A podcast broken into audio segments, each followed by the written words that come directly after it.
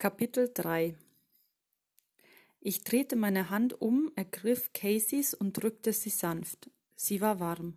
Sie war real. Ich war tatsächlich wieder in dem Café. Ich schüttelte ungläubig den Kopf und schmunzelte dann. Also gut, begann ich. Ausgerüstet mit der Speisekarte, die du mir geschenkt hast, einem Stück von Mikes Erdbeer-Rhabarberkuchen und einer ziemlich neuen Lebensperspektive habe ich diesen Ort das letzte Mal verlassen, um einer völlig neuen Realität zu begegnen. Jene Nacht hat mich verändert. Bis heute wirken sich die Dinge, die ich damals erfahren habe, auf viele Aspekte meines Lebens aus. Die Geschichte von der grünen Meeresschildkröte, die Erzählung über den Fischer, das Gespräch mit Anne darüber, dass ich mir meine Version der Realität ja selbst aussuche, All das spielt heute eine große Rolle in meinem Leben. Casey lächelte und lehnte sich auf der, Sitzplatz auf der Sitzbank zurück. Sie deutete mit dem Kopf zur Eingangstür des Cafés. Als du das letzte Mal dort hereingekommen bist, warst du nicht so glücklich. ich lächelte ebenfalls.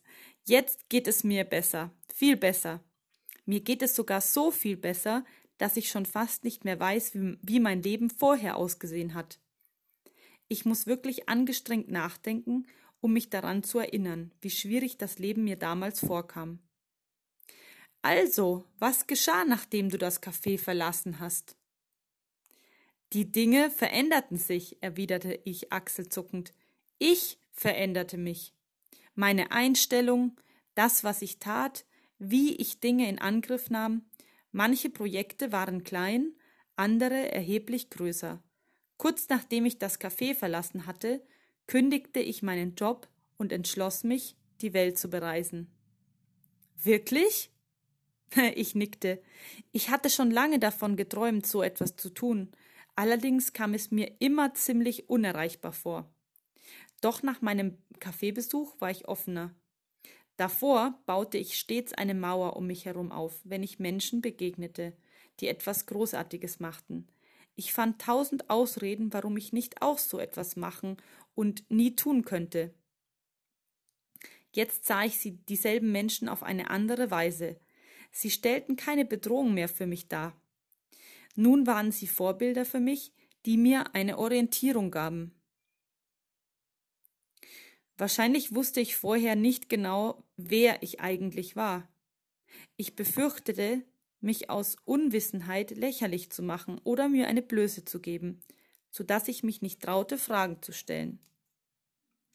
Und, was noch schlimmer war, ich war gar nicht bereit, etwas Neues zu lernen. Jedenfalls kreuzten von nun an immer wieder interessante Menschen meinen Weg, die losgezogen waren und die Welt bereisten. Nachdem ich etwas Geld gespart hatte, brach ich schließlich selbst auf und ging auf Reisen. Casey nickte. Und? es war fantastischer, als ich in fünfzig Leben beschreiben könnte, antwortete ich lächelnd. Es veränderte mein Leben noch einmal komplett. Es gibt so viele unglaubliche Orte auf diesem Planeten und ebenso viele Dinge, die man erleben kann, von den Lektionen, die das Leben uns lehrt, ganz zu schweigen.